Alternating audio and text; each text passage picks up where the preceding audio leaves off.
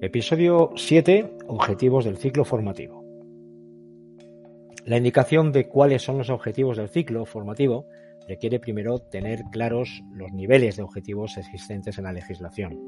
En un primer nivel tendríamos los objetivos generales de la formación profesional, actualmente definidos en el artículo 6 de la Ley Orgánica 3 barra 2022 de 31 de marzo de ordenación e integración de la formación profesional y de los que hay que eh, relacionar directamente con el módulo profesional de FOL. Conviene, por tanto, hacer esta referencia para pasar después a objetivos de título profesional, los marcados en concreto para el perfil profesional que va a alcanzar el alumnado objeto de la programación.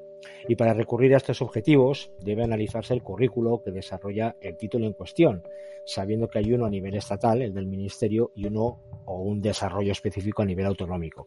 Este nivel 2 de objetivos conduce así a plantearse en un tercer lugar los resultados de aprendizaje del módulo de FOL como tal, y que no son otra cosa que las habilidades que el alumnado debe ir adquiriendo para desarrollar las competencias necesarias para adquirir el título. Estos resultados de aprendizaje vienen expresados tanto a nivel nacional como autonómico y hay que indicarlos claramente asociándolos a FOL.